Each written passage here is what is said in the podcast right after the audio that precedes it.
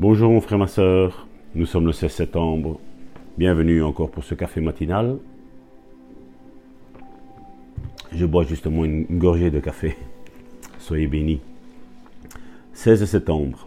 La pensée de ce jour est Ne permettez pas à vos sens physiques de dicter ce que vous croyez.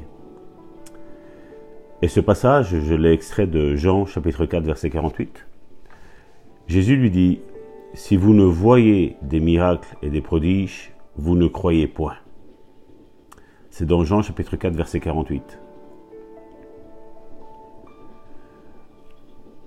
La prédication où les gens s'avancent le plus pour la guérison et le baptême du Saint-Esprit, quand tu fais ce, style d'appel, c'est là où tu vois énormément de personnes s'avancer. C'est dommage pour un milieu pentecôtiste où normalement il y a une effusion du Saint-Esprit qui est tout le temps présente, tout le temps, tout le temps là. Il faille faire encore aujourd'hui des appels pour être baptisé du Saint-Esprit. Alors que, comme je dis, ce n'est pas l'homme qui baptise du Saint-Esprit. Il est vrai qu'à travers l'imposition des mains, nous pouvons transmettre le baptême du Saint-Esprit. Et, vous savez, euh, un homme de Dieu disait que lorsqu'il commençait à, imposer les mains, et qu'il est arrivé euh, vis-à-vis d'une dame, elle était pasteur, ça lui retient son attention puisque le pasteur adjoint et lui, nous avons parlé en privé trois heures auparavant. Et il passait un peu plus de temps avec elle, essayant d'être sensible à, ses antennes spirituelles, voulant savoir si le Seigneur lui disait quelque chose. Et il lui a demandé pourquoi est-elle venue, et elle m'expliqua qu'elle cherchait sa guérison. Ensuite, elle décrivit certains de, ses symptômes. Je lui ai imposé les mains et priais. Elle dit Non, non, je n'ai rien reçu, je ne l'ai pas. Je vais prier à niveau pour vous, lui, lui annonça-t-il. Je lui imposai les mains et priais. Elle commença à toucher son corps un peu partout. Non, ça fait toujours mal, je n'ai rien reçu. Je vais prier encore une fois, je, lui dis. Trois fois me sembla assez. Je savais qu'elle n'allait pas recevoir, qu'elle n'allait pas rien recevoir, mais je ne voulais pas l'offenser, disait-il.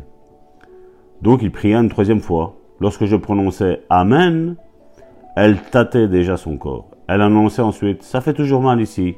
Non, j'ai rien reçu. Je la laissais la prochaine fois. La prochaine, la prochaine personne se présenta. Vous voyez, mes frères, mes sœurs, comment bien souvent la, maladie n'arrive pas. Croyons-nous réellement que, Dieu puisse aujourd'hui encore guérir? Aujourd'hui, nous croyons plus en la maladie qu'en la guérison de la maladie. Je ne dis pas qu'il y a des maladies qui ne guériront pas, parce que certainement nous devons un jour ou l'autre mourir. Bien souvent, nous, l'avons vu, euh, certains ont pris pour eux et tout de suite on arrête les médicaments et on est toujours là, mon épouse et moi, à leur dire non, non, non, tu continues, les médecins savent ce qu'ils font et s'il y a lieu de les arrêter, les arrêteront eux. Nous ne sommes pas médecins, nous ne sommes pas au-dessus des médecins, nous ne sommes pas au-dessus des lois. Mon frère, ma soeur, il faudrait une bonne déclaration pour aujourd'hui.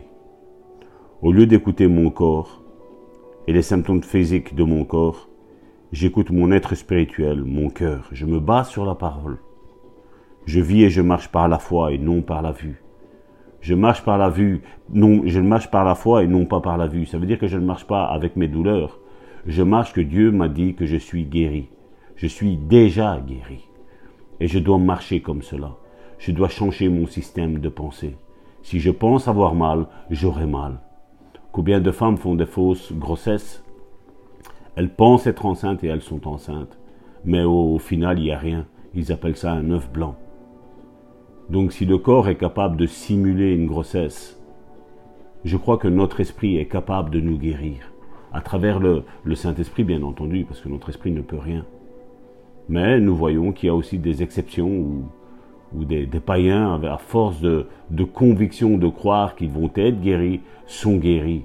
Dieu les rejoint même dans ça. Donc mon frère, ma soeur, je t'invite aujourd'hui en ce jour, 16 septembre, à ne pas regarder à ta douleur, à ne pas regarder à ce que tu vois, mais vois-toi par ce que la parole de Dieu dit que tu es, mon frère, ma soeur. Sois béni. À bientôt.